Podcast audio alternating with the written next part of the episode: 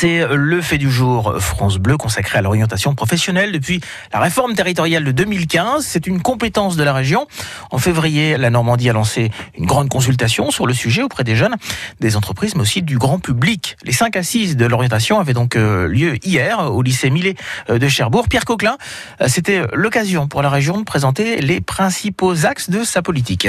Oui, changer le logiciel en matière d'orientation. C'est désormais la région qui pilote l'information sur les métiers. Et pour cela, elle s'est fixé quatre objectifs. D'abord, dédramatiser les choix, comme l'explique le vice-président de la région, David Marguerite. L'orientation, c'est pas un choix unique pour toute la vie. On a le droit de se tromper.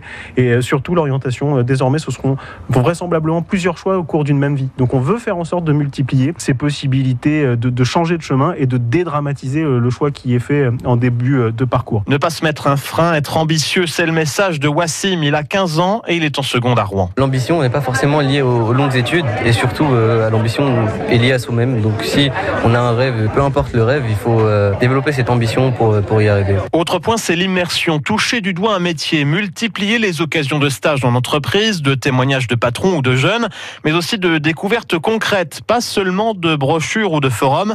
Pour David Marguerite, c'est aussi le moyen de mettre en avant des filières en tension. Un chef d'entreprise qui avait la quarantaine, 45 ans, qui était euh, dans l'échafaudage, qui est, il me dit moi je suis parti, j'étais dans le centre de formation il y a 20 ans, je viens d'un milieu modeste, je savais pas quoi faire, bah, j'ai fait ça et aujourd'hui je suis patron d'une PME, je recrute et c'est moi qui viens dans le centre de formation essayer d'expliquer ce que c'est que mon métier. Et bah en fait c'est ça aussi, ce sont des métiers où l'ascenseur social il est possible. Des stages un peu sur le modèle de ce qui se fait en troisième, Fatma, 16 ans, est venue témoigner de son expérience, elle est actuellement en seconde à Rouen. Quand je suis allée euh, en stage de troisième, donc dans un cabinet d'avocat, ça a été déterminant parce que j'ai pu vraiment voir comment il travaillait, la vie d'un avocat parce que c'est important quand même de savoir euh, quelle charge de travail on va avoir, les heures euh, dans notre journée. quoi. C'est quand même assez important pour une vie. Les stages de troisième, ils sont à valoriser et il faut en faire encore plus. Euh, donc en lycée, il faut vraiment valoriser ça. La conclusion de ces assises de l'orientation aura lieu le 20 juin prochain à Caen.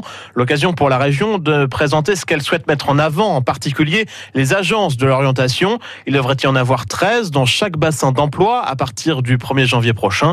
Une manière de valoriser ce que font les territoires et faire remonter les initiatives du terrain. Merci Pierre. Pierre Coquelin, fait du jour à retrouver sur francebleu.fr.